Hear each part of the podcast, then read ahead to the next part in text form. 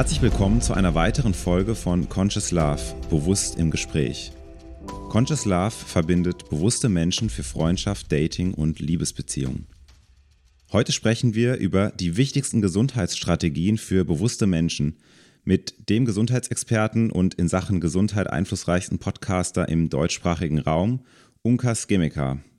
Bevor es mit dieser Podcast-Folge richtig losgeht, möchte ich euch kurz auf die Themen, die wir heute besprechen, vorbereiten bzw. diese kurz zusammenfassen.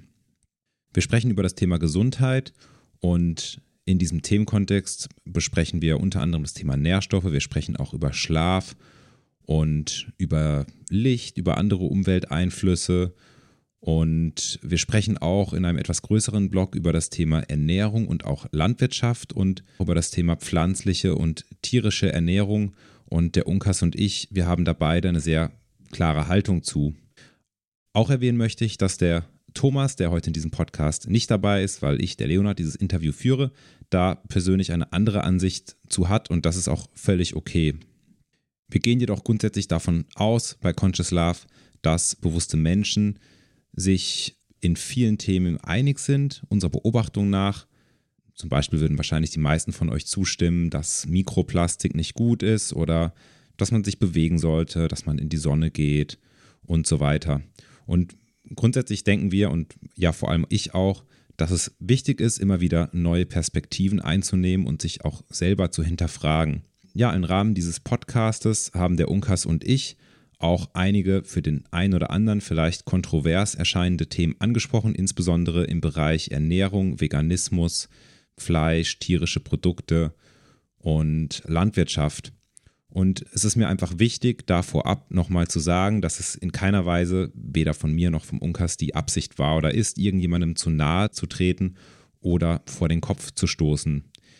Wir sprechen zum einen über unsere persönlichen Erfahrungen, wir sprechen auch über Beobachtungen mit anderen Menschen und wir sprechen aus beide aus einer eingehenden und langjährigen, tiefgehenden Beschäftigung mit diesen Themen, vor allem auch mit der Ernährung und auch umfassende persönliche Erfahrungen. Und in einigen Punkten machen wir sehr, sehr klare Statements, die dann als, ja, als allgemeingültige Statements vielleicht auch so stehen bleiben und nicht immer können wir den Hintergrund eines sehr klaren Statements jetzt im Detail erläutern, wie wir dazu gekommen sind oder worauf das basiert, einfach weil das jetzt hier den Zeitrahmen sprengen, gesprengt hätte, beziehungsweise weil wir auch nicht nur über Ernährung sprechen möchten. Und teilweise sprechen wir natürlich auch über unsere persönliche Haltung, ähm, wo wir auch dann versucht haben, das dann immer entsprechend zu kennzeichnen.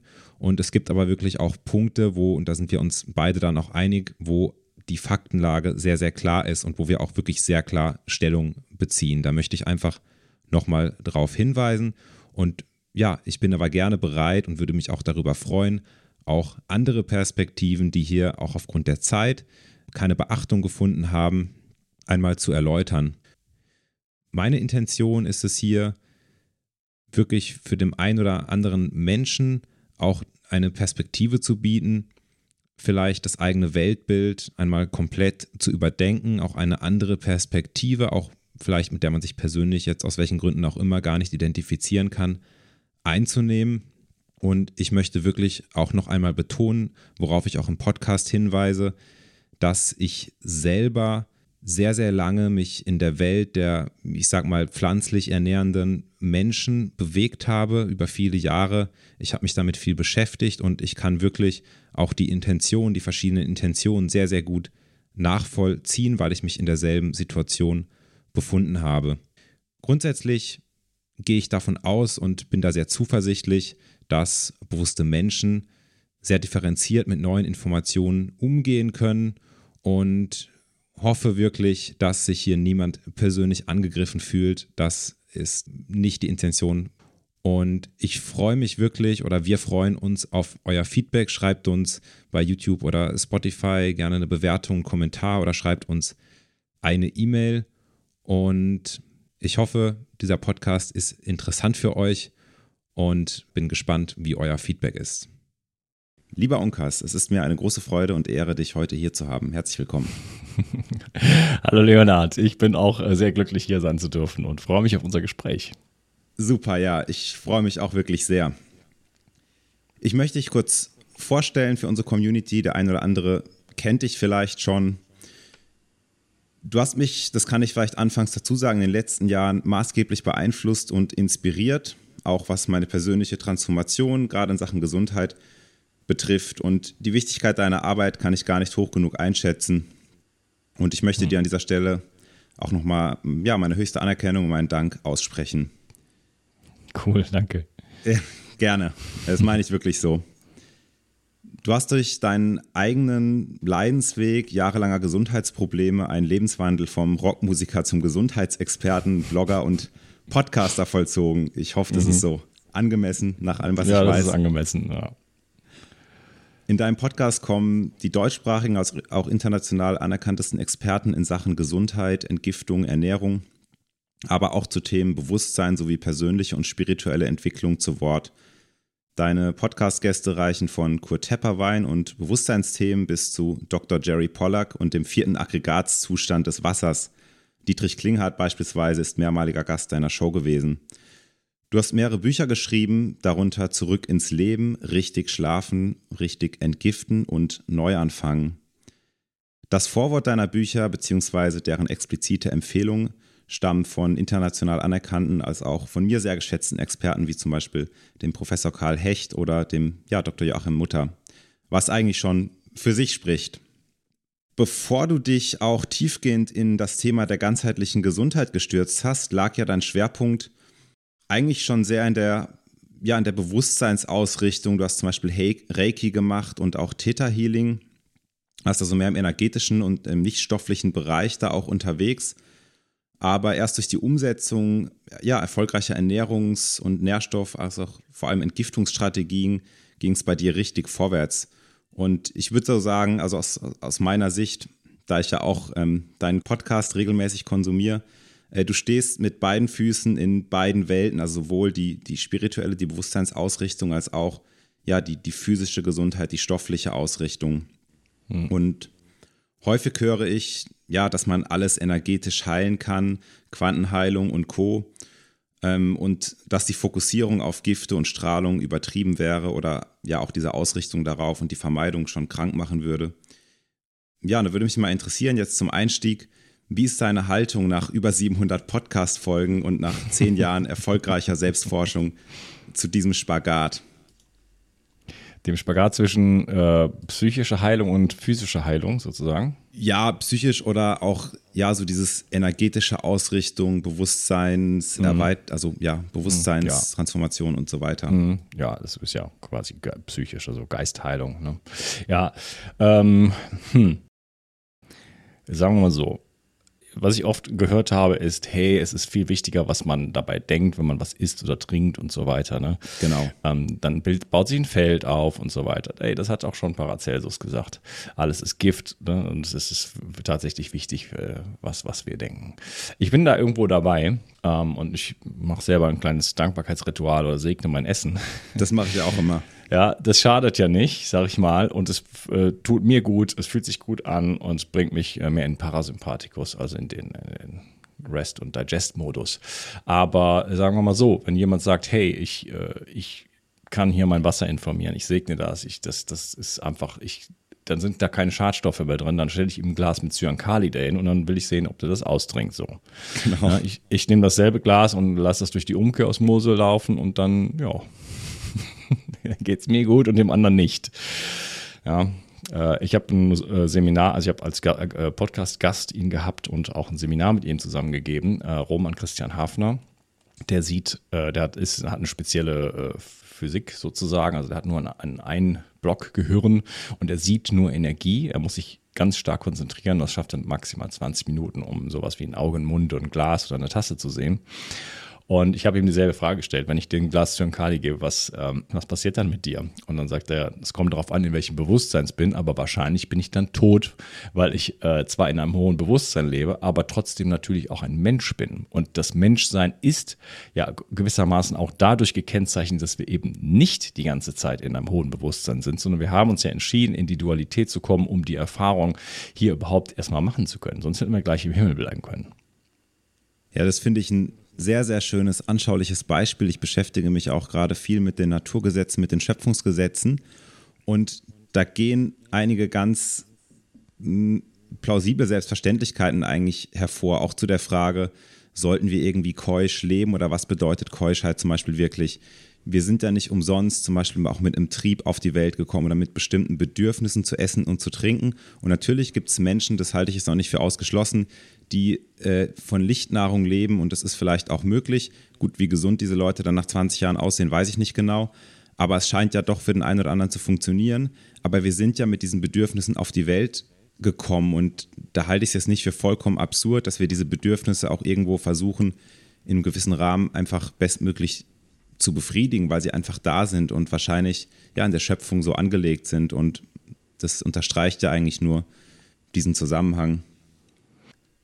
Ich bin ein Freund von diesem Bild, dass wir Schöpfer sind ähm, und in diesem Bild ist es meiner Meinung nach so, dass äh, wir die ganze Zeit natürlich schöpfen, die allermeisten von uns unbewusst. Wir schöpfen, also wir kreieren diese Welt. Und äh, deswegen sind wir auch hier hingekommen.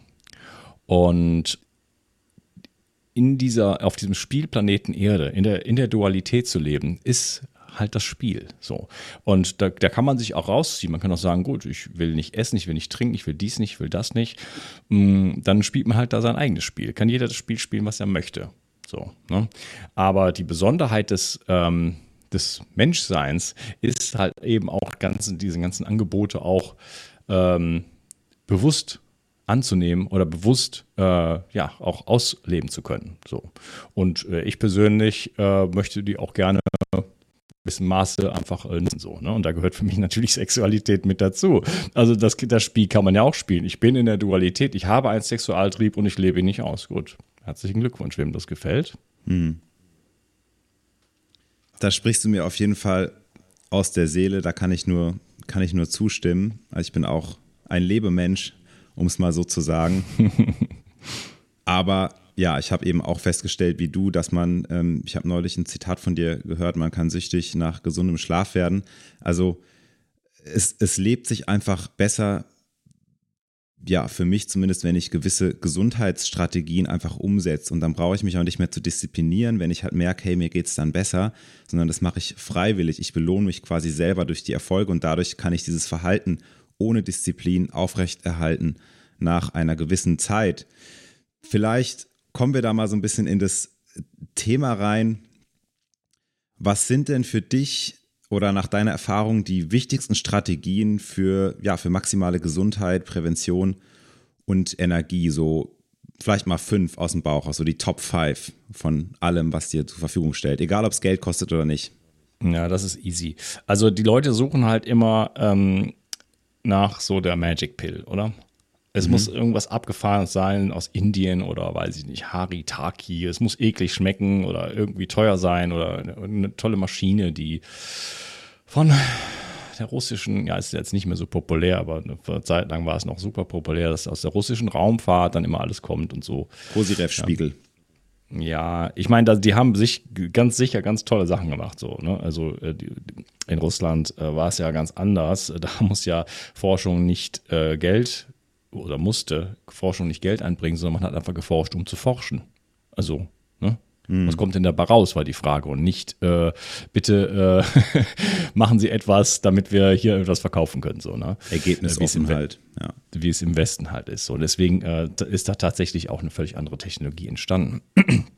naja, also ähm, ich behaupte als einfach mal frei in den Raum hinein, dass ähm, 80 Prozent, insofern man nicht total krank ist, okay? Wenn man total krank ist, ist eine ganz andere Situation. Aber wenn es einem einigermaßen gut geht, mhm.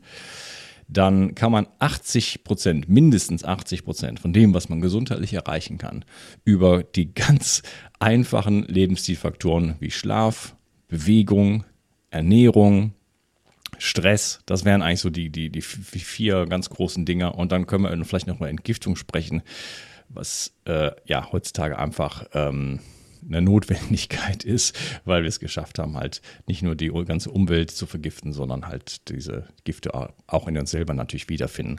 Aber diese vier Faktoren, die ich gerade aufgezählt habe, also Schlaf ist natürlich die Regenerations- ähm, überhaupt, oder? Ähm, die, die, diese bedingen sich auch alle gegenseitig. Ne? Äh, äh, Schlaf, Ernährung, Stress, das hat alles miteinander zu tun. Und wenn man an alle diesen, äh, ich sag mal, vier äh, Ebenen arbeitet, dann äh, kann man wirklich, ja, wirklich sehr, sehr viel aus seinem eigenen Körper und aus der eigenen Gesundheit rausholen und in eine Aufwärtsspirale kommen. Und die letzten 20 Prozent, hey, da kann man mal eine Therapie machen, da kann man mal ein bisschen Trauma auflösen, da kann man mal auf, auf einer Matte schlafen oder sonst was. Hm. Das ist ja eigentlich, wenn ich mir das so anhöre, sogar Mainstream-tauglich. Das ist ja auch was, was man im Vogue-Bereich lesen könnte. Schlaf, das hat jeder schon mal gehört, das weiß irgendwie jeder, da würde jeder zustimmen. Ernährung auch. Gut, da gehen wir gleich noch drauf ein, was dann darunter fällt. Da streiten sich die Geister.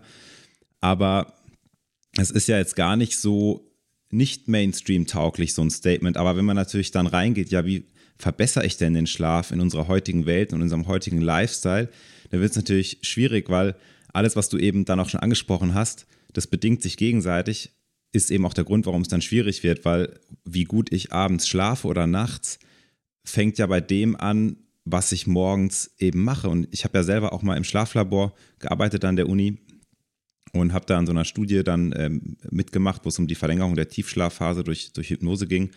Und das ist so komplex alles und auch die ganzen Themen, wie du da einsteigst, was sind denn vielleicht, um mal kurz bei dem Schlaf noch zu bleiben, was sind denn da die wichtigsten Dinge, die man über den Tag einfach schon und dann abends beachten sollte, dass man überhaupt einen guten Schlaf haben kann? Ja, das sind schon einige Faktoren. Ähm, wie du gerade vollkommen richtig gesagt hast, fängt der Schlaf morgens früh an. Ähm, das Licht ist ja ein Signalgeber. Also die gesamte Umwelt ist ein Signalgeber. Aber was jetzt den Schlaf angeht, ist insbesondere das Licht wichtig und wir haben halt einfach am Morgen und mittags haben wir einen blau, hohen Blaulichtanteil, der uns signalisiert, hey, es ist Tag, bitte Cortisol fahr nach oben, äh, Blutzucker fahr nach oben und äh, jetzt bist du wach, spring aus dem Bett und los geht's. Das heißt, das Wichtigste ist erstmal äh, wirklich auch rauszugehen und ins Licht zu gehen. Ne? In ähm, Glühlampen oder sowas äh, zu Hause sind einfach nicht ausreichend. Äh, also wenn, dann müsste man da richtig äh, was auffahren, sage ich jetzt mal. Also ich habe hier so eine 300 Watt Terrariumlampe, die auch Vitamin D produzieren kann. Für Pferde und Reptilien, für Menschen aber unbedingt verboten und hochgefährlich. Da schaue ich dann morgens auch mal rein oder beleuchte mich so ein bisschen im Winter, Herbst oder wenn es bewölkt ist. Ja, es gibt auch diese Rotlichtpanels, äh, habe ich selber zwei Stück. Äh, super gut.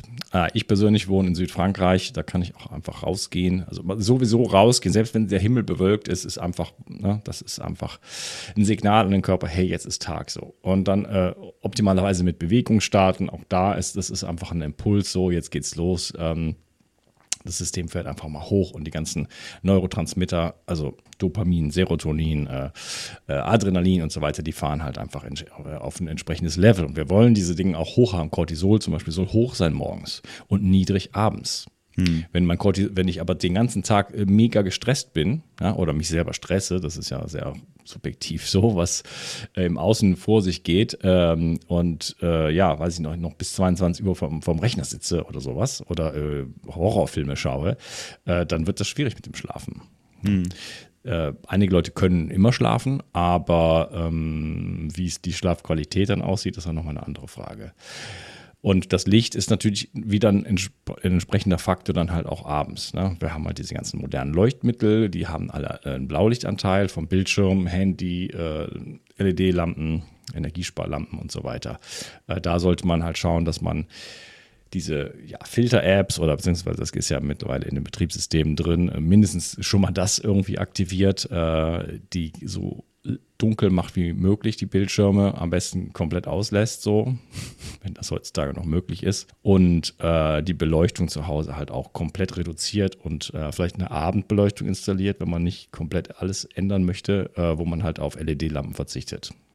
Also gibt es baubiologische LED-Lampen, wenn man unbedingt sagt, nee, was ist sonst so viel Energieverbrauch? Das ist ja jetzt wieder nochmal ein Thema, mehr Thema geworden. Ansonsten kann man auch noch alte Glühbirnen kaufen, ganz richtig mit Wolframfaden.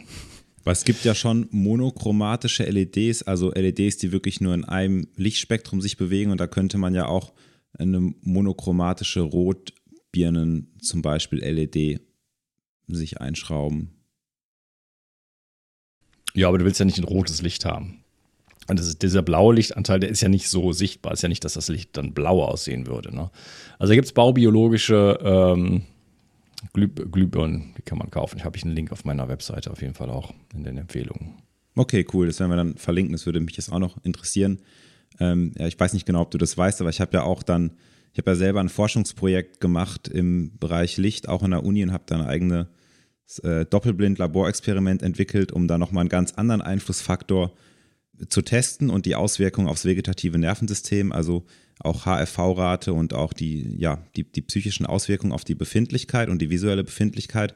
Und zwar habe ich da diese Schwankungen in der Helligkeit, die auch als Flimmern oder Flicker bezeichnet werden, untersucht. Und das ist ein Faktor, den auch, auch viele Menschen, die sich da mit Licht schon mal beschäftigt haben oder mit den Lichtspektren äh, beschäftigt haben, bekannt. Und das ist wirklich was, was auch massiv Stress auslösen kann, was Migräne auslösen kann, Kopfschmerzen, alle möglichen Befindlichkeitsstörungen. Also das ist dieses ganz schnelle An- und Ausschalten des Lichtes, was man aber nicht sieht, was zum Beispiel Computerbildschirme häufig machen, wenn man sieht dem nicht alle. Oder auch die Handyscreens, also selbst das neueste iPhone macht es und wenn man da viel auf dem Bildschirm schaut oder eben LED-Lampen. Alle OLED, alle OLED-Screens äh, machen das und das ist halt mhm. einfach bei den Handys jetzt äh, gang und gäbe, auch bei, bei, beim iPhone und die haben aber tatsächlich auch eine ganz niedrige Frequenz, so von 120 oder 200 Hertz. Genau. Also das ist, äh, ich sehe es persönlich nicht, aber es ist, äh, das ist schon, also das geht schon an die Substanz. Ein MacBook hat 50.000 Hertz, aber es gibt, äh, also zumindest im PC-Bereich, äh, diverse äh, äh, Panels, die gar keine, ähm, gar kein Flickern haben. Genau, aber die, die Effekte lassen eben nach. Also oberhalb von ähm, 16 Kilohertz, also 16.000 Bewegungen pro Sekunde, sind die Effekte in den Studien, die es gibt, nicht mehr messbar. Ähm, deswegen, ja, das ist halt eine Möglichkeit. Aber das ist schon wirklich was, ähm, wenn Leute halt berichten, ja, sie werden so müde, vorm Bildschirm zu sitzen. Neben natürlich dem WLAN, das wäre nochmal ein eigenes Thema, Mobilfunk und so weiter. Aber es ist wirklich häufig dieser Flicker und die Menschen wissen das nicht und dann schalten sie gerade abends die Beleuchtung eben runter, dimmen das, dann wird es noch schärfer, weil die Frequenz dann runtergeht und dann werden die Effekte stärker, immer noch aber unsichtbar, also man sieht das Flimmern nicht unbedingt. Äh, man kann es erst ab 70, 80 äh, Bewegungen pro Sekunde quasi sehen. Und das ist wirklich was, wo man drauf achten sollte. Und wenn man natürlich dann LED-Lichter hat, da ist es eben noch stärker, vor allem bei billigen LEDs. Und ähm, ja, das ist wirklich was, wo man, wo man sehr drauf achten sollte. Aber gut, Genau, also Licht ist, ist so eine Sache. Ne? Dann einfach auch eine Abendroutine zu haben oder einfach wirklich, wie ich ja eben schon angedeutet habe, nicht nur einen Horrorfilm zu schauen oder sowas, sondern wirklich irgendwie in den Abend auch reinzugleiten ähm, und da, weiß ich nicht, eine Kerze anzuzünden, eine schöne Musik und so weiter, eine, eine, eine Partnermassage oder also ne? eine Aktivität oder die halt einfach wirklich in, in die Entspannung führt. So, ne? das, ist, das ist einfach wichtig. Äh, du, zum, zum Thema Schlaf gibt es natürlich wahnsinnig viel äh, zu sagen. Ne? Ähm, Nährstoffe spielen eine eine, eine Rolle.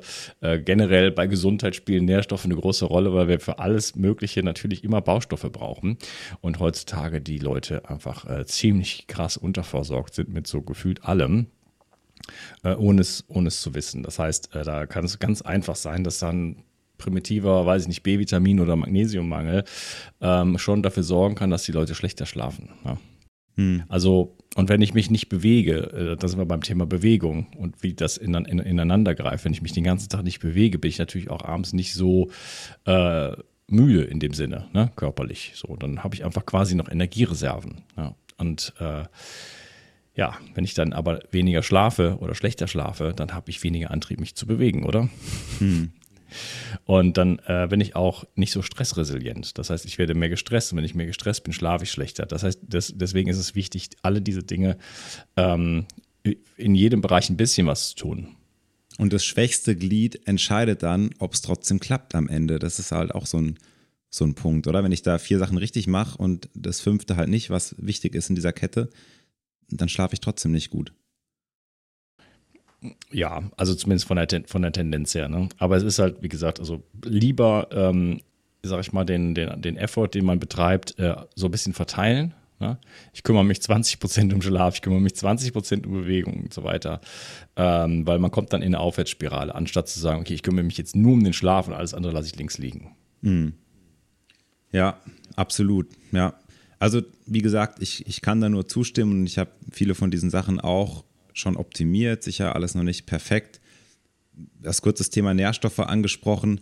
Das wäre natürlich alleine was, wo man mal eintauchen könnte, will ich jetzt hier nicht zu stark ausweiten, aber einfach nur, dass das mal gesagt ist, die, also häufig wird dann von einer gesunden Ernährung oder mehr Bio und ausgewogene Ernährung und so weiter gesprochen.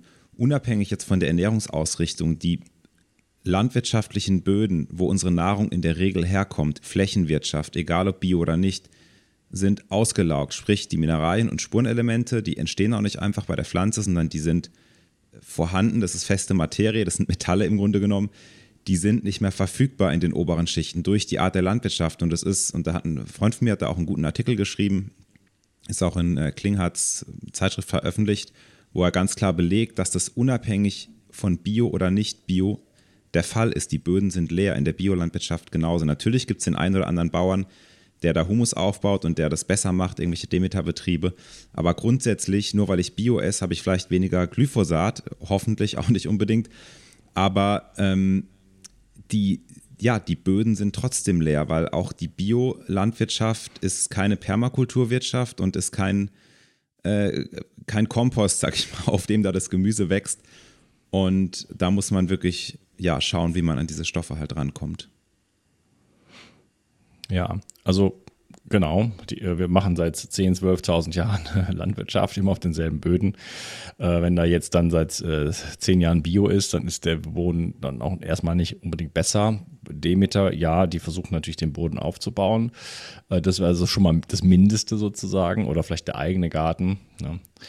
Ähm, kann man nicht alles über einen Kamm scheren, aber generell äh, ist es einfach so, dass die, die, die Böden nährstoffverarmt sind. Und Glyphosat ist ein äh, Chelatbildner, das heißt, Glyphosat bindet an die Nährstoffe, die da drin sind und macht, äh, sorgt dann dafür, dass die im Körper nicht mehr äh, verfügbar sind. Ne? Abgesehen von der toxischen Wirkung von, von Glyphosat. Das heißt, äh, und äh, im schlimmsten Fall bindet es auch noch ähm, Mineralstoffe und so weiter, die wir selber im Körper haben. Also net negative. Pflanzen sind sowieso ein bisschen eine heikle Geschichte, weil die ja an sich selber schon diverse äh, Giftstoffe, also Pflanzenschutzstoffe haben, äh, die auch nicht ganz unproblematisch sein können. Deswegen sich heutzutage, da gibt es auch, äh, da, da, kann man Studien und äh, Analysen auch von finden, wo man immer sagt, ja, der Apfel heutzutage, der hat nur noch ein 20 Prozent des Vitamin Cs und so weiter. Ne? Da kann man, äh, kann man sich darüber informieren. Äh, generell ist es einfach so, dass es fast unmöglich geworden ist, sich heutzutage ähm, wirklich mit allen Nährstoffen über die Nahrung zu versorgen. Es sei denn, man ist wirklich der absolute krasse Biohacker und tut alles dafür, oder? Das, dann, dann können wir diskutieren und dann muss man es auch im Labor wirklich überprüfen. Aber die Leute haben in der Regel äh, krasse äh, Nährstoffmängel. Ich, ich zähle mal ein paar auf. Ganz, ganz weit vorne Omega-3, Fettsäuren. Ne? Dann ähm, Zink, Selen, Jod, Magnesium. Direkt da muss ich kurz reingrätschen, was du eigentlich sonst auch machst beim Omega-3, weil ich das immer wieder höre, gerade von Menschen, die sich in einer vegetarischen Lebensweise ausrichten. Es reicht nicht, Walnüsse und Leinsamen zu konsumieren, um seinen Omega-3-Spiegel hochzuhalten, beziehungsweise man kann den Omega-3-Spiegel zwar hochhalten, beziehungsweise das Verhältnis zum Omega-6, aber es gibt verschiedene Omega-3-Säuren und genau die, die wir eben besonders brauchen, dieses EPA und DHA, was man eben in ja, in Algen oder im Fisch hat, die bekommt man eben nicht, beziehungsweise zum gewissen Teil über Weide gehaltene äh, Hühnereier und, und Fleisch, aber vor allem eben dann über solche Omega-3-Öle, die man dann supplementieren muss.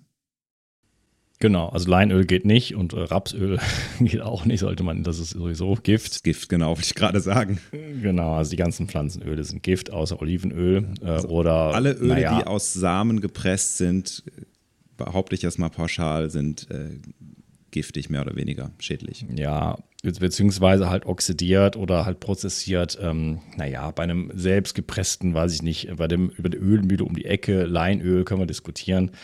Ähm, aber das ALA ist äh, nicht so wichtig für den Körper. Also diese Fettsäure, die da drin ist, die muss halt umgewandelt werden. Man, der Körper nutzt es eher für Energie, aber da, das kann man mit anderen Fettsäuren hm.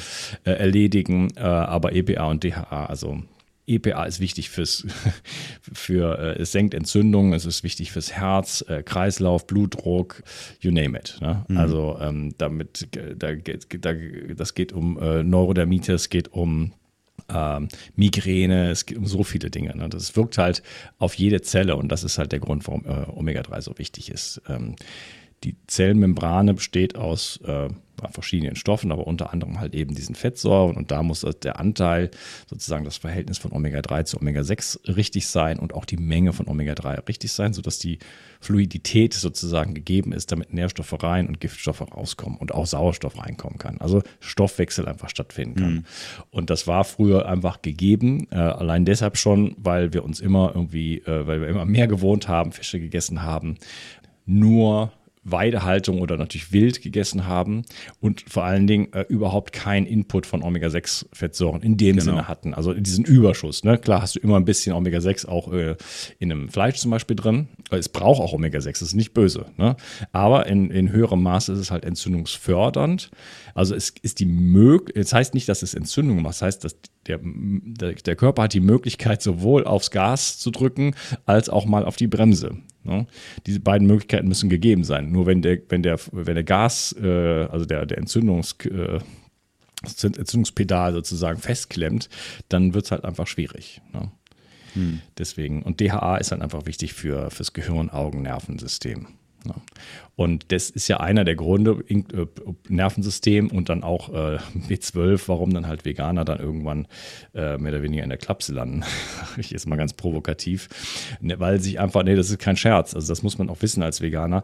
Äh, das wissen aber weil, die meisten würde ich mal Das behaupten. wissen die meisten, ja. genau. Das, deswegen supplementieren die ja auch. Das sollten sie auch tun, denn äh, es ist letzten Endes äh, eine Ernährungsweise, die zum Tod führt. Ne? Das ist nicht möglich. Ja über, also ohne diese Supplementierung von wenigstens diesen beiden Substanzen. Und irgendwann ist ja dann, weil ja noch ganz viele andere Sachen fehlen, wird das dann gespritzt und so weiter. Ne? Dann kriegt man es kaum noch in den Körper irgendwie rein. Aber gut, äh, diese Substanzen sind wichtig, weil ansonsten sind, gehen irgendwann die neu, ganzen Neurotransmitter so hardcore in den Keller, dass dann wirklich Depression entsteht äh, und wirklich andere psychische äh, Zustände, die man nicht haben möchte. Ich habe da wirklich, um das, um das kurz zu bestätigen, ich, ich hoffe, ich trete da jetzt niemandem zu nah, aber ich habe wirklich beobachtet. Das kann natürlich auch ein Kohorteneffekt sein, also dass einfach bestimmte Menge sich jetzt, bestimmte Menschen sich zu einer veganen Ernährung hingezogen fühlen und bestimmter Typus sind. Das mag ich gar nicht jetzt ausschließen, aber ich habe wirklich festgestellt, dass Menschen, die das über viele Jahre machen, vor allem bei Frauen, dass, dass da solche, ja, solche, was heißt Phänomene, also dass ich halt einfach beobachtet habe, dass die ganz häufig solche Themen haben mit, ich muss mich energetisch irgendwie schützen und äh, ja, mit diesen Menschen komme ich nicht zurecht und da kann ich mhm. nicht hin und das ist irgendwie schwierig. Also ein labiles. Dünnhäutigkeit. Labil, ja, Dünnhäutigkeit, ein labiles Nervenkostüm, wo ich mir dann auch erst vor kurzer Zeit dann eigentlich angefangen habe, Gedanken zu machen und vielleicht zu sagen, hey, vielleicht hat das wirklich eine ganz reale physiologische Komponente, irgendwie Myelinisierung des Nervensystems oder eben diese, diese Fette, die fehlen, dass da wirklich das Nervensystem ganz biologisch einfach nicht mehr so stabil ist. Ja, ja, das ist so. Äh, es gibt ja ohne Ende äh, Leute, die ähm, äh, im Internet, sag ich jetzt mal, äh, die selber irgendwann mal, keine Ahnung, Influencer waren, vegan, super irgendwas, ne? Und dann irgendwann halt nach. Es dauert halt so circa fünf Jahre oder länger, äh, bis dann halt irgendwann die Gesundheit wirklich leidet. Ne? Also ich will ja wirklich nicht die Gesellschaft noch weiter spalten, als es eh schon gespalten ist. Ähm, da habe ich kein Interesse dran. Es soll nur eine Warnung sein, äh, wenn du diesen Weg gehen möchtest, dann ähm, musst du äh, Profi sein. In wie versorge ich mich mit Nährstoffen und dann kommt man um, um Supplementierung äh, nicht drumrum. Ich ehrlich gesagt bin zum Beispiel auch ein sehr schlechter Entgifter, ähm, durch kleine Überleitung, äh, aber ich supplementiere auch. Mhm. Also, äh, und ich bin wahrscheinlich so einer der, der, der wenigen, die es am wenigsten noch bräuchten. So, aber ich stehe auf dem Standpunkt, ähm, ich lebe in einer ja, relativ feindlichen Umwelt. Und wir brauchen äh, heutzutage nicht nur, dass wir weniger Nährstoffe haben in allem, was wir essen, sondern wir haben einen viel höheren Bedarf, weil wir natürlich viel mehr Stress haben. Wir haben elektromagnetische Felder, wir haben Giftstoffe, wir haben äh, Stress an sich schon in der Welt und so weiter. Und das erzeugt einen höheren Verbrauch. Wir sind alle, alle, alle Hochleistungssportler in dem Sinne. Mhm. Äh, wenn man dann noch eine gewisse, eine, vielleicht eine Krankheit hat oder, oder, kleine Gendefekte und so weiter, ne, dann wird es noch schwieriger. Deswegen stehe ich auf dem Standpunkt, ich möchte meinen Körper mit allem äh, zu 120 Prozent versorgen. Das ist überhaupt gar keine, da gibt es überhaupt gar keine Diskussion. Ich gebe meinem Körper nur das Beste so ähm, und drunter mache ich es nicht mehr. Ja, das sehe ich, sehe ich grundsätzlich genauso. Und ich, ich finde es wirklich wichtig und ich kann vielleicht an der Stelle sagen, also ich habe, äh, also was dieses Thema Ernährung betrifft, ich habe selber, also über fünf Jahre war ich jedes Jahr in Frankreich und habe dort in einem veganen Surfcamp gearbeitet mit Menschen, die vegan aufgewachsen sind, eine Art vegane Kommune, Deutsche, die ausgewandert sind, die das seit 20, 30 Jahren machen. Die haben da auch mal vielleicht dann irgendwie zwischendrin Butter probiert, laut eigener Aussage, die ernähren sich wirklich vegan. Und wirklich toll, also die wussten auch viel, was die Zubereitung betrifft. Die haben zum Beispiel wenig Nachtschattengewächse gegessen und solche Sachen. Also makrobiotisch haben die auch gekocht, wem das was sagt. Wirklich alles Bio und so, also wirklich top. Und ich habe da auch gekocht für über 100 Leute. Ich kann sagen im Nachhinein, da hat keiner wirklich richtig gesund erstrebenswert ausgesehen. Das ist mal das eine. Und das andere ist, dass ich festgestellt habe, wann immer ich mich oder in ein aller, allermeisten Fällen, in denen ich mich mit Menschen unterhalte, die eine vegetarische oder vegane Ernährung propagieren, die wissen meistens nicht im Ansatz die Dinge, die sie wissen müssten, um diese Ernährung gesund zu machen. Die wissen häufig, nicht immer natürlich, diese Sachen mit der Alpha-Linolsäure nicht. Die wissen ganz häufig äh, viel zu wenig über Antinährstoffe, über Lektine und wie man diese dann eben umgeht, vermeidet und diese ganzen Dinge. Und da sprechen wir noch nicht direkt von Mehrstoffmängeln, sondern erstmal wirklich auch von diesen, ja, von diesen Schäden, die dadurch einfach entstehen können, dass die Pflanze halt nicht gegessen werden möchte, weil sie nicht weglaufen kann und sich deswegen eben biochemisch schützt. Und aus, aus, aus meiner Sicht ist wirklich eine, eine vegetarische Ernährung häufig suboptimal. Kann man vielleicht noch, kann man noch eher vielleicht gut machen. Und eine vegane Ernährung wirklich eine chronische bis akute Gesundheitsgefahr. Und mich würde mal interessieren, ich habe da mit verschiedenen Leuten, die da eine ähnliche Haltung haben wie ich, auch drüber gesprochen, über ihre Beobachtung. Mich würde mal so interessieren, Hast du jemals einen Menschen getroffen, der sich mehr als sieben Jahre wirklich strikt vegan ernährt und nicht heimlich oder betrunken dann doch Fleisch isst, weil der Körper ist ja da auch effektiv, dann solche Sachen halt zu kompensieren, äh, über 25 Jahre alt ist und keine offensichtlichen Symptome von Mangelernährung aufweist, wie zum Beispiel, was ich, ja, was man da häufig sehen kann, ist so sind verfrühte Alterserscheinungen, also zum Beispiel diese Augenfalten, die teilweise auch recht krass dann auftreten, aber wirklich nur um die um die Augen rum oder auch Augenringe, also ja, so, so Nährstoffmängel. Mhm. Ist dir da mal jemand begegnet, wo dich das irgendwie überzeugt hat und der das auch lang genug macht? Mm, ja, ja, es sind mir begegnet. Also irgendwann habe ich mal einen Arzt getroffen, äh, der kontaktierte mich, ähm, der wollte mir zwar was andrehen, aber der und seine Frau waren Veganer und die sahen wirklich mal 10, 20 Jahre jünger aus, als sie wirklich mhm. waren. Also da war ich wirklich geflasht, als sie mir gesagt haben, wie alt die sind. So, die sahen echt gut aus. Die machten aber irgendwie so ein MLM-Kram und hatten irgendwie, äh, zogen sich halt äh, so Proteinshakes mit äh, angereichert mit Nährstoffen die ganze Zeit rein. Und dann habe ich gesagt, ja, okay, das ist ja einer der Hauptkritikpunkte Proteinmangel und dann einfach Mikronährstoffmangel und so weiter. Okay, ihr gleicht das aus und irgendwie scheint, scheint euch das gut zu tun. Wenn einer erstmal Veganer wird, ich, also mal ganz mal äh, vorab, ich war selber mal Veganer. Ja, hm. Ich war schon alles. Ich hab, äh, war zweimal äh, in meinem Leben Vegetarier, dann bin ich äh, Veganer geworden, Rohveganer, dann habe ich sogar mal Frugivore probiert und so weiter. Dann irgendwann Keto, Carnivore, all, ganze Programm. Ähm, Gut getan hat es mir nicht damals. Äh, es hat auf jeden Fall meine, meine Energieproblematik nicht gelöst. Ich hatte sechs Jahre chronische Müdigkeit. Aber ähm, es hat auf jeden Fall zu einer gewissen Entzündungsreduktion geführt in, in, in dem Moment. Das konnte ich feststellen. Äh, das hat aber nicht damit zu tun, dass ich jetzt mehr Pflanzen gegessen habe, sondern dass ich halt eben andere Sachen weniger gegessen habe. Und das ist der Grund, warum ähm, Menschen, die eine, die, eine Ernährungsveränderung äh, vornehmen, egal welche. Ja, aber meistens ist es halt zum Vegetarier oder zum Veganer äh, oder von mir aus Makrobiotik oder was auch immer, eigentlich am Anfang immer auch Erfolge haben. Das ist dieser Health User Bias, ne? und der ist auch in den ganzen Studien, epidemiologischen Studien drin, die deswegen irreführend interpretiert werden, was die Ernährungsforschung da betrifft. Genau. Äh, das heißt, äh, auf der einen Seite, also das ist ja immer, da ist ja immer ein Bewusstseinsschritt mit verbunden. Ne? Das, da ist jemand, der sagt, aha, ich möchte gesünder werden und jetzt ändere ich was. Ich mache was so. Und das ist ja ein Schritt im Bewusstsein und das führt ja auch dazu, dass andere Dinge gemacht werden. Mehr rausgehen, vielleicht joggen gehen, zweimal die Woche zum Yoga gehen und so weiter und so fort. Ne? Äh, weniger Stress haben, liebevoller mit sich umgehen. Ganz viele andere Dinge, die dazu führen, dass es demjenigen dann besser geht. Und die Nährstoffmängel, die dann eventuell, sag ich mal, bei einer bestimmten Ernährungsweise entstehen können, die zeigen sich ja erst Jahre später. Das genau. ist ja das, das Verhexte äh, so auf der einen Seite. Der Körper ist halt in der Lage, äh, mit, mit äh, Mängeln erstmal sehr lange umzugehen, weil er die ganze Zeit alles Mögliche in alles Mögliche umbauen kann, bis irgendwann mal Ende ist. Mhm. Und dann werden einfach bestimmte Dinge nicht mehr, dann ist gute Laune oder so nicht mehr so wichtig, wenn's, wenn das Herz noch pumpen muss oder weißt du, äh, dann wird dann einfach, okay, dann, das kann ich jetzt dann nicht mehr machen. Aber bis es dazu kommt, das dauert. Und es ist ein schleichender Prozess. Und alles, was schleichend ist, und mit schleichend meine ich schon, wenn es schon länger als zwei Monate äh, dauert, dann ist das extrem schleichend. Dann äh, ist man immer wieder auf einem neuen Level. Und das ist immer das neue Normal sozusagen. Ja? Mhm. Und äh, frag mal in eine Runde. Also ich, ich zum Beispiel, ich kenne das hier in Frankreich, ähm, ich tanze sehr gerne, so freie Tänze, so Kontakt, Improvisation und solche Sachen. Und das sind jetzt nicht alles Vegetarier oder Veganer, so ist es auch nicht.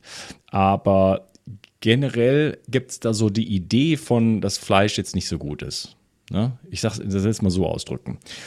Ähm, wenn wir da so in der Grunde sitzen und dann so, ja, wie geht's euch oder kurz den Namen sagen und so, dann, dann habe ich bei ein Drittel bis zwei Drittel der Leute höre ich, ich bin müde. Jedes Mal. Also ich bin, wohne seit neun Jahren in Frankreich. Also das ist wirklich proven. mhm. Fatigue. Ja, so. Äh, und dann auch teilweise, ja, super traurig. Und dann fangen die an zu heulen beim Tanzen und so weiter. Ne? So. Ähm, das heißt, äh, und ich saß neulich bei, bei einem Tanzworkshop mit einer älteren Frau und dann haben wir über Ernährung gesprochen und dann habe ich gesagt, schau doch mal hier in die Runde. Ähm, und alle Leute, die da saßen am Tisch, hatten Augenringe. Und Augenringe deuten, abgesehen, wenn, äh, außer wenn man jetzt drei Tage nicht geschlafen hat, äh, deuten auf Nährstoffmengen hin bei diesem Workshop natürlich, da wird natürlich nur vegan und so gegessen. Das ist so üblich. Da gibt es dann da so Couscous-Salat und so ein Quatsch. Und ich kam dann so mit so einem äh, 800 Gramm Steak da an. da geht natürlich dann erstmal die Laola irgendwie durch den Raum. ich liebe das, ehrlich gesagt. Und dann hat man gleich eine schöne Unterhaltung. Vor allem, wenn die dann sagen, also das war neulich mal, war das so, äh, wirklich, das war zum Schießen. Äh, ich erntete also alles von, von, von heimlicher Bewunderung äh, über bis hin zu, bis hin zu krasser Ablehnung, so, ob ich denn überhaupt irgendwie auch an, an die, die Umwelt denken würde und an die Tiere und so weiter. Ja, sage ich, ich mache das für meine Gesundheit. Und in dem Moment, wo ich das sage, gucken mich alle so an, so, äh, jetzt wirklich? I love it. Also Frauen sollen ja jetzt Männer, die Fleisch essen, den Sex verwehren und das boykottieren und dadurch soll die Geburtenrate gesenkt werden und der CO2-Ausstoß reduziert werden, der ja bei Männern sowieso 40 Prozent erhöht ist, weil sie so viel Fleisch essen. Unabhängig davon jetzt, ob das stimmt. Ja, habe ich auch gelesen. Kinder, äh, also überhaupt sollte man keine Kinder mehr bekommen, weil die irgendwie Tonnen von CO2 verbrauchen. Ja. Genau, ja, ja, ja. Oder produzieren. Ja, ja, gut. Äh, sollen wir da jetzt wirklich einsteigen? nee, also. das sprengt jetzt den Rahmen, würde ich sagen. Aber diesen, also was, was, was ich wichtig, was ich interessant finde, ist, und das finde ich auch wirklich vollkommen berechtigt, also ich sag's mal so, ich glaube nicht, dass diese grundsätzlichen Bedürfnisse, auch rein biologischer Natur, dass die so wahnsinnig unterschiedlich sind, weil wir haben alle, wenn wir in uns reinschauen, ich habe auch mal ein OP-Praktikum gemacht, wenn wir krank sind, dann sehen wir sehr anders aus in uns drin. Eine Entzündung, die sieht man sofort, die sieht auch nicht schön aus. Ein gesunder Körper von innen, der ist eigentlich ästhetisch. Ähm, und ich, wir haben alle einen Darm, wir haben eine Milz, wir haben eine Leber und so weiter. Wir sind biologisch nicht so wahnsinnig unterschiedlich und ich kann mir einfach nicht vorstellen, aber ich mag mich irren, dass unsere Bedürfnisse, abgesehen davon, dass wir jetzt bestimmte Nährstoffmängel haben oder dass wir jetzt eine Krankheit haben oder gerade schwanger sind und da bestimmte Sachen mehr oder weniger gebraucht werden oder Unverträglichkeiten, die vielleicht häufig auch nicht so natürlich sind, dass das so wahnsinnig unterscheidet. Ich sag's mal so, ich kann mir nicht vorstellen, dass es Menschen gibt, die so unter, die so anders sind, dass sie nicht davon profitieren würden, wenn sie in gewissem Maß ab und zu mal ein Stückchen parasitenfreie rohe Weideleber zum Beispiel essen, einfach weil das voll mit Nährstoffen ist, die wir brauchen. Aber häufig wird dann gesagt, oder das finde ich, wie gesagt, wirklich auch interessant, es, es gibt ja dieses Thema Blutgruppenernährung oder die, die, die Blutstrahlung, ja, vielleicht auch die Genetik und so weiter, die sich da manifestiert. Was denkst du denn dazu, zu, zu diesen individuellen Ernährungsausrichtungen? Wie groß können sich die Menschen da wirklich, was die grundsätzlichen Bedürfnisse betrifft, unterscheiden? Hm. Ja, also es gibt schon ähm, genetische ähm, Voraussetzungen, ähm, die Umwandlungsprozesse zum Beispiel von, wir waren eben bei Omega-3, von ALA in EPA und DHA, äh, sind, liegen so zwischen 0,5 und 5 Prozent, je nach Genetik. Und das nur bei komplettem Vorhandensein aller Zusatzstoffe sozusagen, die es auch, auch noch braucht.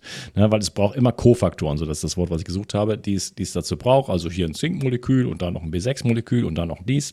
Das ist immer nötig, um wirklich ähm, äh, Umwandlungsprozesse zu machen. Und im, im Pflanzenreich ist es ja so, dass wir fast immer erstmal die falsche Form dort finden. Wir haben, was wir brauchen im Körper ist zum Beispiel Retinol, also Vitamin A. Wir brauchen nicht Beta-Carotin.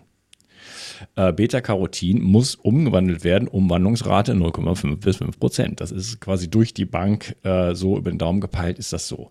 Äh, das heißt, einer, der das zu 5 Prozent machen kann und Karotten frisst bis, bis zum Umfallen ähm, und ansonsten vielleicht ganz viele andere positive Faktoren in seinem, in seinem Leben, so sag ich mal, hat, ja, der kommt vielleicht damit klar. So. Ne? Ich glaube auch, ähm, dass es so ist, dass sogar auch, dass es, dass es, also ich will mal da, dafür eine Bresche schlagen sozusagen für, für, für, für die Schöpfung. Ich glaube auch, dass es so etwas gibt wie Gnade und dass ähm, ein Veganer äh, nur deshalb noch so ganz gut auch am oder Vegetarier äh, überlebt, weil ganz viele Wege nach Rom führen und weil dann vielleicht auch der Körper sich ein bisschen darauf einstellt und sagt, naja, jetzt komme ich dann doch irgendwann besser damit klar, weil ansonsten äh, geht es nicht anders. Ja? Der Körper stellt sich darauf ein, weil das Leben kann nicht einfach so, mir nichts, dir nichts vernichtet werden. So. Das wird jetzt auch, wir werden jetzt auch nicht den Atomkrieg bekommen und dann ist alles, alles weg und so weiter und äh, werden von den bösen Eliten aufgefressen oder was weiß ich oder unter die Erde gebracht. Das Leben ist nicht vernichtbar. Das ist, äh, die, die, die Liebe steckt letzten Endes in jedem einzelnen Atom und die steckt auch in einem, äh, in einem, in einem Körper von einem Veganer sozusagen. Ne? Und da gibt es auch Wunder, die dann da stattfinden. Hm. Absolut, ja, das finde ja, find ich einen schönen und auch, auch wichtigen Punkt. Wie gesagt, ich habe das ja auch alles gemacht oder war da ziemlich überzeugt und kann auch die Argumente und so na nachvollziehen, wobei, wenn man dann eben halt genauer hinschaut, vieles halt ja dann auch doch nicht so ganz ist. Also gerade so mit dem Thema Töten, also das ist ja vielen Veganern auch nicht bewusst, weil sie sich vielleicht nicht explizit mhm. mit Landwirtschaft auskennen, dass ja. Menschen, ich sag's mal so, Menschen, die sich von Flächenlandwirtschaft ernähren, töten Tiere zum einen durch den Rückgang der Artenvielfalt, auch ein Bio-Quinoa-Feld ist kein Biotop, wo sich jetzt vermehrt Insekten ansiedeln äh, und dann entsprechend Vögel und Wildtiere, wie das zum Beispiel bei der, ja, bei einer nachhaltigen, humusaufbauenden Beweidungsart ist, also die schnellste Möglichkeit, auch den Boden aufzubauen. Und ich habe da auch mit Bauern gesprochen, die haben mir das erzählt. Innerhalb von weniger als einem Jahr ist da messbar die Artenvielfalt hochgegangen. Ich habe mit einem Bauer in Costa Rica gesprochen, der hat gesagt, nach, nach vier Jahren dieser Weidewirtschaft haben die dort Wildtiere auf dem Gelände ähm, gesichtet, die in Costa Rica ausgestorben geglaubt waren. Also man kann auch durch Fleischessen äh, zu insgesamt mehr Leben netto führen. Und wenn ich mich halt von der Flächenwirtschaft ernähre, auch Bio, ja, man sieht es halt nicht. Das ist wie wenn ich ein T-Shirt kaufe und ich sehe nicht, dass da jetzt Kinderarbeit zum Beispiel dahinter ist, dass da menschliches Leid ist. Ja, ja, das ist, äh, das ist klar, das ist vielen Leuten nicht bewusst. Ne? Also wenn man, wenn so ein Traktor über einen Acker fährt, äh, werden erstmal sämtliche äh, äh, Nagetiere und, und Hamster und was weiß ich und äh, Kaninchen und Hasen irgendwie erstmal äh, ermordet, ja. Ähm, also das ist eine Illusion äh, zu, zu glauben, dass man ohne Tiersterben äh, als Mensch leben kann. Das gibt's nicht. Hm. Also den, den Zahn muss man einfach mal ziehen so. Und ganz im Gegenteil. Also ich esse persönlich eine Kuh im Jahr so, damit kann ich per perfekt leben und die hat ein gutes Leben, diese Kuh. Mhm. Äh, bisschen verkürzt, ja, aber bis dahin tipptopp.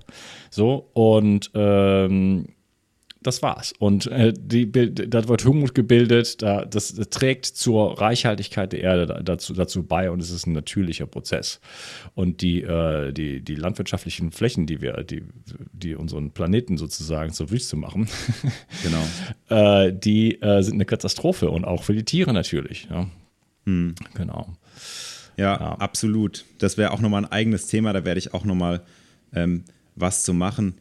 Und das ist vielleicht, wenn ich nochmal eine Sache dazu sagen darf, ähm, diese Umwandlung auch, ne? weil es kommt so was oft wie, ja, äh, okay, Omega-3, ja, sollte man nehmen, aber dann bitte doch das vegane Öl. Ne?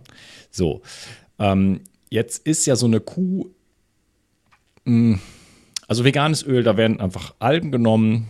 Das, die Fische essen die Algen. Äh, diese, diese Algen enthalten halt diese Fettsäuren und die Fische nehmen das auf in ihren Körper und wir pressen dann die Fische aus und machen daraus das Öl. Optimalerweise würde man natürlich auch nicht mal das machen, sondern man wird natürlich die Fische essen. Aber wir haben die so vergiftet, dass man nicht mehr sich ausreichend damit versorgen kann. Okay? Deswegen brauchen wir heutzutage dieses Öl. Da sagen die Veganer, nee, dann lass doch bitte dieses vegane Öl nehmen. Da werden also diese Mikroalgen in Röhren in einer Fabrik äh, gezüchtet und dann ausgepresst. Ja, das ist ungefähr so vom, vom Bild. Ja, das funktioniert. Man kriegt sogar seine EPA und DHA-Spiegel damit in den Griff, weil man es ja physisch in den Körper bringt. Nur die Kuh, um jetzt äh, den Vergleich dazu machen, äh, die schafft es aus dieser Wiese, die für uns absolut nicht zu verstoffwechseln ist, also nicht mal bitte im Vitamix oder so, mhm. da können wir nichts mit anfangen. Ich habe mal Grassalat gemacht, also. Ja, ja, okay, herzlichen Glückwunsch, Leonard. äh, die, das schmeckt nicht, da ist nichts drin, also sorry, ja. Ähm, und ähm, wir können es auch einfach nicht verstoffwechseln. Und das Wunder der Natur macht es, äh, oder der Schöpfung, dass daraus ein Tier entsteht. Und in diesem Tier ist alles enthalten, was der menschliche Körper braucht. Hm. Alles. Wenn, das, wenn man das Blut frisch trinken würde, sogar noch Vitamin C, das ist das Einzige, was so ein bisschen da mangeln würde. In der Leber auch ein bisschen sogar. Ja, auch ein, ein bisschen. Ne? Ganz, ganz wenig. Und wenn man tatsächlich sich nur so ernähren würde. Also man, man würde damit auskommen. Ähm, es ist aber äh, quantitativ relativ wenig. Ne? Aber trotzdem, wir haben also äh, super viele äh, fettlösliche Vitamine drin, K2, Vitamin A und so weiter, Vitamin E, äh, sogar ein bisschen Vitamin D ist da drin. Wir haben Magnesium, Calcium, Kalium, alles da drin. Ja, plus natürlich Aminosäuren äh, bis zum Umfallen, Kollagen und so weiter. Schau dir mal das Bindegewebe an von den Vegetariern. Ja, genau. Das ist ja auch das mit den, mit den Augenfältchen oder dann auch, ja, das heißt, dieser Umwandlungsprozess ist einfach ein, äh, ist einfach ein Geschenk, äh, ein Geschenk der Natur. Und ähm, deswegen ist es so, dass bei einem äh, äh, Fischöl, bei einem guten Fischöl, ähm, was ein Vollspektrumöl ist, haben wir nicht nur diese beiden äh, Fettsäuren, die immer angesprochen werden, sondern da sind über 50 Fettsäuren drin. Hm. Und das ist ein Unterschied. Es ist genauso wie, im, wie von mir aus einem raffinierten Speisesalz und Kristallsalz. Da sind im Kristallsalz sind 84 verschiedene Mineralstoffe drin. Mhm. Ja, in kleinen in Spuren, äh, als Spurenelemente. Aber die, in der Natur braucht es immer so den ganzen Blumenstrauß, oder? Damit es dann wirklich funktioniert. Genau. Ja, ist dann wie ein isoliertes Mineral einzunehmen. Das kann ich zwar therapeutischer machen, zum Beispiel Zink, wenn ich jetzt gerade krank bin, aber es macht natürlich nicht Sinn, auf dauerhaft jetzt einfach hochdosiert nur Zink einzunehmen oder irgendwelche anderen Mineralien. Und das ist ja da dann genauso. Ich nehme da eine Fettsäure halt ein, weil ich jetzt der Meinung bin, ich habe da einen Mangel, den habe ich auch. Und das ist halt nicht, nicht ideal.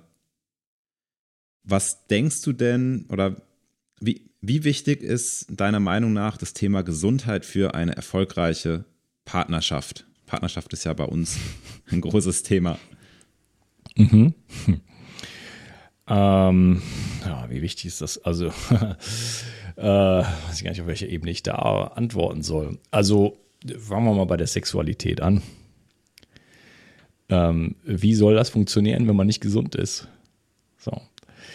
Ähm, Durchblutung oder? Durchblutung äh, kann man als Mann relativ leicht spüren, äh, ob man gut durchblutet ist oder nicht. Das, äh, äh, Frauen haben kalte Füße und Beine und so weiter die ganze Zeit. Das sind Durchblutungsstörungen, Leute. Mhm. Ja, und äh, auch, also der gesamte Körper möchte gerne durchblutet werden. So. Ähm, also das ist, da ist etwas, was man sehr leicht merken kann. Äh, bin ich vernünftig durchblutet? Mikrozirkulation. Was, was hängt daran? daran? Sauerstoffversorgung der Zellen ähm, Nährstoffversorgung der Zellen, ähm, Entgiftung des, des, des, Gewebes, des Bindegewebes und so weiter. Ne? Folgen dann irgendwann, wenn man ein bisschen älter wird, äh, abgesehen von irgendwie, äh, ja, also Krampfadern, Besenreißern, ähm, was ja ziemlich unangenehm ist, dann wird man irgendwann operiert und so weiter. Und ähm, ja, Orangenhaut und so, diese ganzen Geschichten. Ne? Ja, das ist, das ist schon mal etwas, was natürlich irgendwie auch die Sexualität in, in großem Maße äh, beeinflussen kann. Ne? Dann äh, spielen natürlich die ganzen Sexualhormone eine Rolle. Und für Sexualhormone, äh, Sexual, also Hormone werden aus äh, ähm, Proteinen, also aus äh, Eiweißen und ähm, Fetten gebaut. Ne? Dafür braucht man einfach einen gewissen Input und natürlich auch wieder andere Kofaktoren wie äh, entsprechend Zink, B-Vitamine und so weiter. was man alles wunderbar in Tieren wiederfindet. Genau.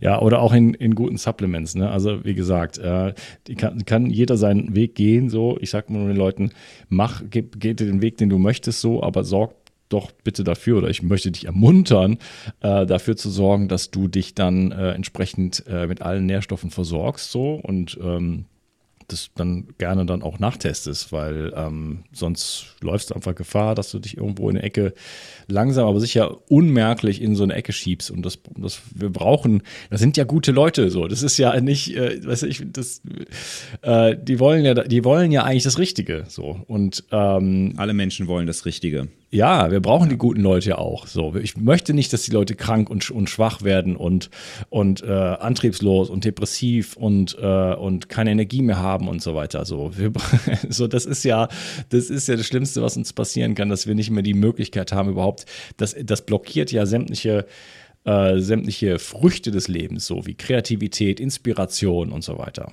Ja? Hm. Liebesfähigkeit, äh, Empathie. Das hängt da, dafür braucht man eine gute Gesundheit, dafür braucht man viel Kraft, dafür braucht man Mitochondrien, die funktionieren. Das sind die Kraftwerke in unseren Zellen. Dafür und damit das alles äh, so funktioniert, brauche ich gute Nährstoffe und natürlich diese ganzen Faktoren, die ich am Anfang aufgezählt habe, wie Schlaf, Stress, Ernährung, Bewegung, ähm, ja, ein bisschen Entgiftung und noch ein paar andere Sachen, wie zum Beispiel natürlich äh, sich mit dem Thema äh, elektromagnetische Felder beschäftigen. Ne? Das gehört aber für mich zu dem Bereich äh, Entgiftung schon dazu. Mhm. Äh, so, das heißt, da gibt es ganz viele Gründe, warum äh, äh, man äh, gesund sein sollte, meiner Meinung nach, um eine vernünftige Beziehung zu führen, weil ich ansonsten gar nicht die Energie habe und nicht den Antrieb habe und nicht die Empathie habe und so weiter. Empathie ist wirklich ein gutes Stichwort. Das kann jeder in einem Gedankenexperiment mal selber ausprobieren. Wann immer ich in der Situation war, wo es mir akut extrem schlecht ging, zum Beispiel hatte ich so schwer Fieber, dass ich meinen Kopf nicht mehr drehen kann oder ich leide, weil ich Schmerzen habe, in dem Moment ist ja sämtliche Sorge um irgendwelches Leid in der Welt oder anderen Menschen weg. Und das ist nur eine Frage des mhm. Ausmaßes des Schmerzes und des Leides.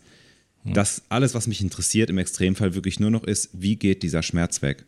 Und da kann man sich natürlich vorstellen, wenn jemand natürlich chronisch irgendwie leidet oder krank ist, dass das zu einer Fokussierung auf die eigenen Bedürfnisse und nicht so sehr auf die Bedürfnisse anderer Menschen, auch, auch des Partners natürlich hm, einhergeht wir sind mit der Zeit schon relativ fortgeschritten. Ich möchte dir aber trotzdem noch zwei ganz kurze Fragen, die du mit einem Wort äh, möglicherweise beantworten kannst, stellen.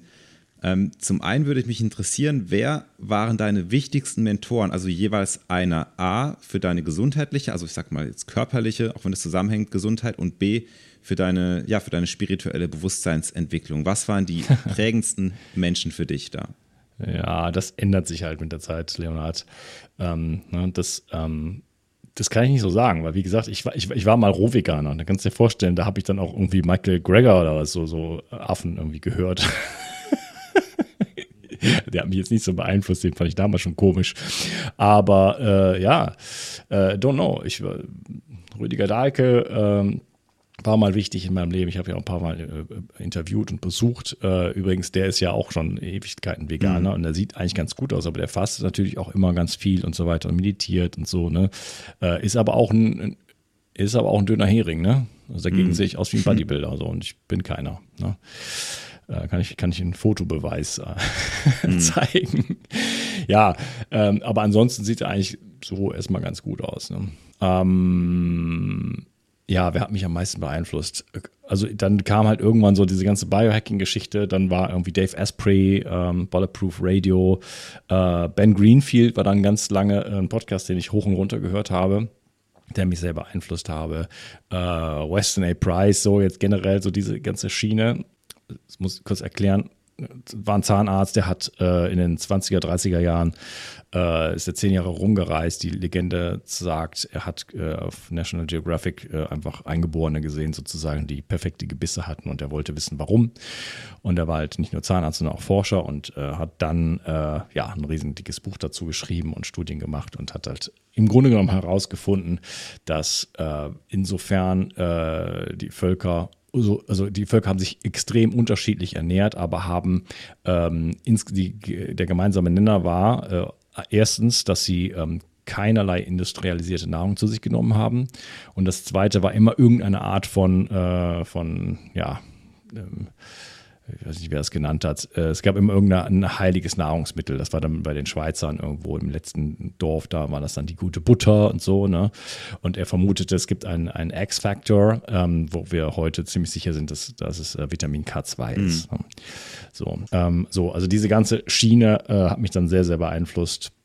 Ich lasse es mal dabei im gesundheitlichen Bereich. Ähm, dann kam dann irgendwann äh, Paul Saladino, den hatte ich auch mal im Interview, äh, also die ganze Carnivore Den durfte ich ja auch mal persönlich treffen. Ja, Costa Rica. Ja, habe ich auch viel verfolgt sozusagen, ja. Ja, ich bin so ein bisschen pisst auf mit ihm, weil er jetzt irgendwie nur noch irgendwie erzählt, wie toll Kohlenhydrate ist und dass das Insulin bitte so hochschießen soll, wie es nur irgendwie geht. So und äh, zwei, drei Jahre hat er genau das Gegenteil immer gesagt. So, mm. sind einige Leute pisst auf, ja. Ja, also sagt er nicht nur, also weil ihm ging es dann halt irgendwann auch nicht mehr so gut. Ne? Und ich habe selber die Effekte gespürt, hatte dann Krämpfe ständig in den Beinen und so, ähm, als ich komplett Carnivore war. Naja, whatever. Aber äh, ihm bin ich auf jeden Fall eine Zeit lang sehr, sehr gefolgt. Und dann kam irgendwann und dann bin ich erstmal gar keinem mehr gefolgt, außer dem äh, politischen Wahnsinn hm. und den Kräften, die dahinter stehen. Und im äh, spirituellen Bereich äh, war ich tatsächlich vor vielen, vielen, vielen Jahren schon, ähm, war Tepperwein so einer der ersten, äh, der mich total fasziniert hat. Und äh, Eckart Tolle, ähm, als ich dann auf den gestoßen bin, ja, ich lasse es mal dabei. Mhm. Ne? Das, waren, äh, das waren so die, das war so ein bisschen so der Einstieg so in diese ganze Geschichte. Kennen ja vielleicht einige auch. Wenn du nur eine einzige Gesundheitsstrategie umsetzen könntest, welche wäre das? Nachdem ich die jetzt schon fünfmal gesagt habe, dass man das nicht machen sollte. Gedankenspiel. Ohne ja, den also Leuten also zu sagen, mach nur das einfach um deine Priorität da. Hm. Ja, also für mich ist tatsächlich die Nummer eins wäre der Schlaf. Weil äh, im Schlaf entgiften wir beispielsweise auch. Ne? So, das heißt, wenn ich jetzt nichts, überhaupt nichts für Entgiftung machen will, dann, wenn ich mich aber um den Schlaf kümmere, dann entgifte ich auch besser, insbesondere mein Gehirn. Hm.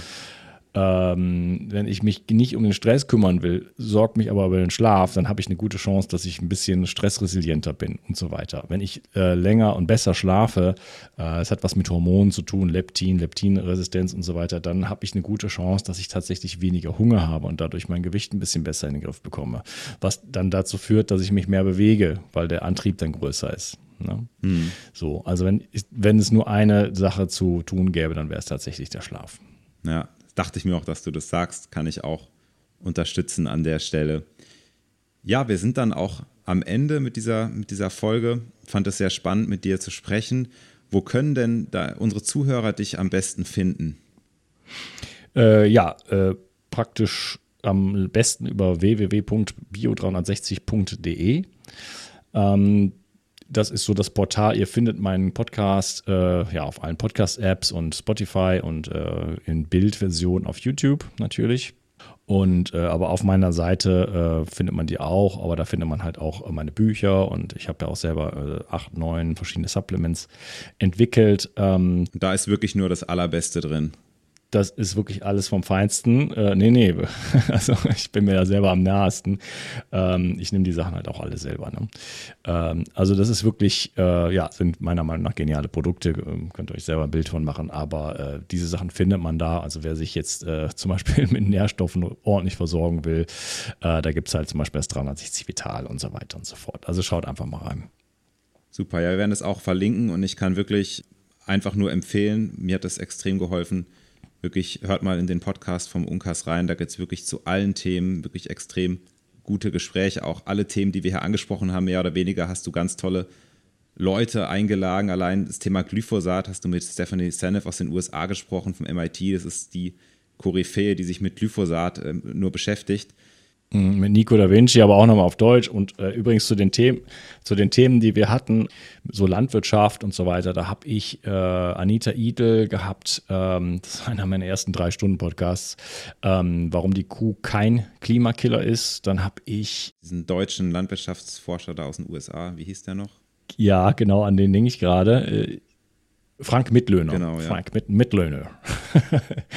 Ja, genau. Ähm, ja, also da habe ich einige Sachen schon zu gemacht zu dem Thema und ähm, mein, mein Format ist halt im Grunde genommen ähm, ungewöhnlich, weil die meisten äh, Podcasts und so weiter sind ja dann irgendwie so, hey, 20 Minuten oder 15 Minuten oder 5 Minuten, drei Tipps zu Vitamin D und so weiter. Und mein, mein Approach ist, dass ich äh, Gespräche mache mit möglichst dem besten Experten, den es gibt und äh, dann so, wir das Thema äh, besprechen, bis es besprochen ist. So. Und mhm. deswegen gehen die Podcasts irgendwo von selten 60 Minuten, meistens 90 bis dreieinhalb Stunden. Mhm. So.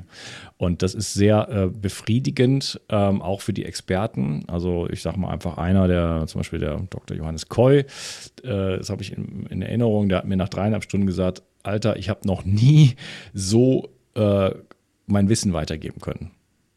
Mhm. Danke dafür. So.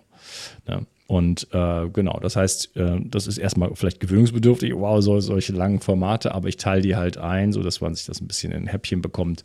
Und äh, das, die Idee daran ist, dass man, wenn's, wenn, wenn ein Thema bei mir behandelt wurde, dass äh, man sich das anhören kann und danach Bescheid weiß und nicht noch irgendwo anders suchen muss. So. Ne?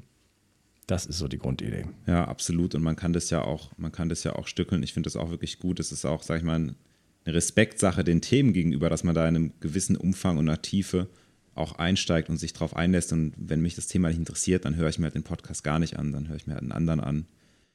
Lieber Unkas, vielen, vielen Dank an der Stelle schon mal für dieses tolle und spannende Interview. Wir werden das bestimmt an der einen oder anderen Stelle nochmal wiederholen. Wir ja. freuen uns natürlich auch über ja, über, über Likes von unserem Podcast, wenn ihr da mal vielleicht einen Daumen hoch klickt oder eine Sternebewertung macht, das hilft unserem Podcast auch weiter zu wachsen. Und ich denke und ich hoffe, ihr habt hier einiges gelernt vom Umkast über die wichtigsten Gesundheitsstrategien, Schlaf, Ernährung, Stress reduzieren, Nährstoffe, vieles, was ihr auch schon kennt. Wenn es euch interessiert, befasst euch weiter damit. Ja, ansonsten bedanke ich mich bei dir, Unkas, und ich bedanke mich auch bei allen Zuhörern und freue mich auf den nächsten Podcast. Auf Wiedersehen. Hm. Ciao, danke, dass ich dabei sein durfte. Sehr gerne.